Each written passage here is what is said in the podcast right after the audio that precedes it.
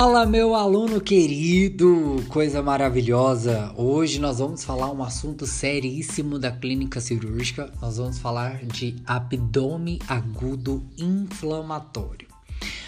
Uma breve introdução, né? O que, que é o abdômen agudo inflamatório? Ele é o que? Uma afetação intraabdominal que gera um processo infeccioso ou inflamatório se caracteriza por uma dor intensa, então o paciente vai referir bastante dor. É um processo que às vezes começa lento, incendioso e progressivo. Então começa devagar, vai irradiando e vai aumentando, aumentando, tá? Que vai obrigar o paciente a chegar na conduta com urgência. Os quadros mais frequentes que nós temos são o que? Apendicites, colecitites, pancreatites e diverticulites. São os quadros mais frequentes que nós temos de abdômen agudo inflamatório. A apendicite aguda é a principal causa de abdômen agudo que leva à atenção do pronto-socorro. Então, qual é a principal causa de abdômen agudo inflamatório? A apendicite aguda. Santo Deus, glória, vai, vai que você vai passar. A inflamação do apêndice secal gera a apendicite aguda, tá? E como que é o quadro clínico desse paciente, tá? Presta atenção como que o paciente vai chegar. Com uma dor de um início insidioso periumbilical, então ai, começou a doer aqui, ó, perto do umbigo e depois foi descendo, descendo e a dor irradiou, então ela desceu para fossa ilíaca direita com um aumento progressivo. Então foi, foi, foi. Ah! Então o paciente vai começar a ter temperatura, então o aumento da temperatura ali, uma febrícula. O paciente vai começar a ter anorexia, não vai comer, não vai sentir fome, não vai querer comer, tá? Vai ter náuseas, vai sentir vômito por causa da dor, por causa do quadro também ali de, de todo o peritônio, tá? E vai ter algumas variações clínicas segundo a posição que é o apêndice desse nosso paciente, tá bom? Então, por favor, não esquecer. Nós temos as tríadas, tá? Que é a de Murphy, que é o quê? Qual que é a tríada de Murphy? Lembra, tríada de Murphy ou de Murphy, tá? É o que? Dor abdominal, náuseas, vômito e febre. Então, dor abdominal, náusea, vômito com febre, tá bom? Esqueça, não esqueça.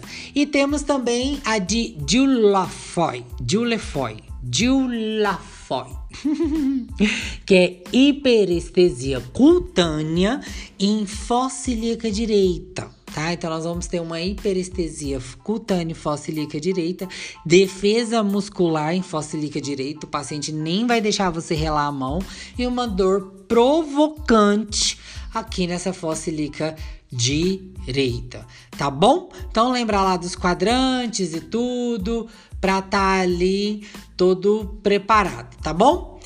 Os signos nós temos, temos o sinal de, de McBurn, que você pode fazer, temos o sinal de Lens, temos o sinal de Morris, temos o sinal de Mouro, temos o de, sinal de Jalagri e o sinal de Sonneberg.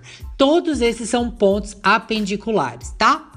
Não esquecer. Quer que eu falo sobre cada um? Ou vocês vão pesquisar aí, tá?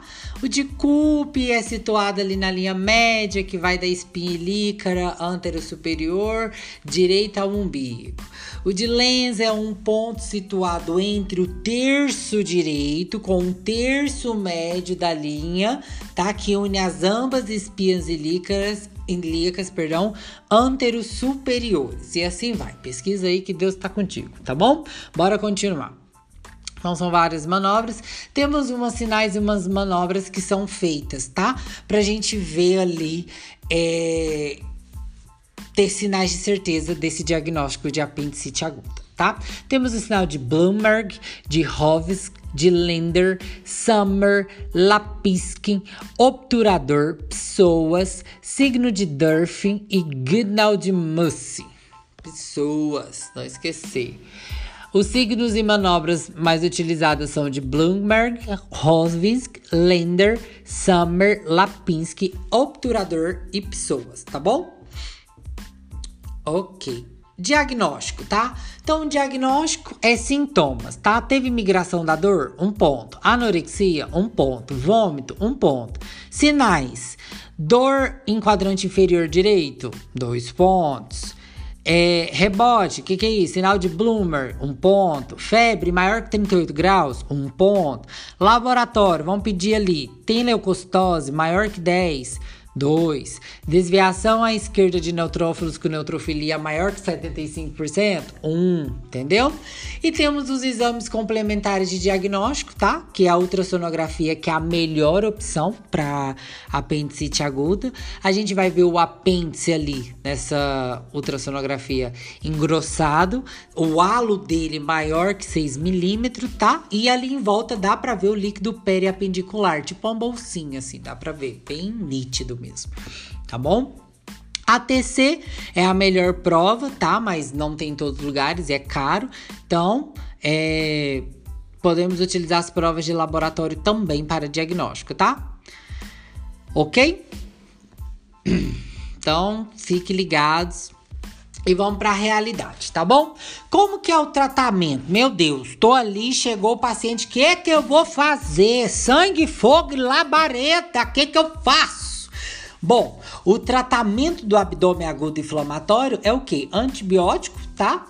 É, se não é perfurado, não teve uma perfuração ali do peritônio, de nada, pode é, começar com um profilático, como cefalexina, ok? Primeira dose, cefalosporina de segunda geração. Agora, se é perfurado, tem um abscesso, então, esse apêndice rompeu ali, aí, meu amor, nós temos que entrar com de amplo espectro, tá? Uma cefalosporina de terceira geração, mais metronidazol ou ampicilina, mais amigdaloclicídios com, com metronidazol, tá bom? Tem que ficar ligado. Os laboratórios abdominais, é, perdão, as laparotomias abdominais que se utiliza é a McBurney, a Hockey Davis, que é aquela transversa, e a laparotomia mediana, para fazer esta é, cirurgia. Complicação. Bom, quais são as complicações que nós temos de uma apendicite aguda, né? Desse abdômen agudo inflamatório? A infecção da parede abdominal, tá bom? Que pode gerar uma sepse e a morte do nosso paciente. Então, tomar cuidado. Ok?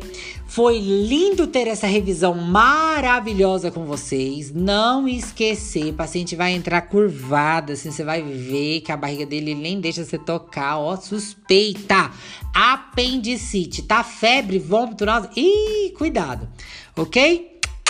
Ó, Tô aqui torcendo por você e vamos lá, ser o melhor sempre.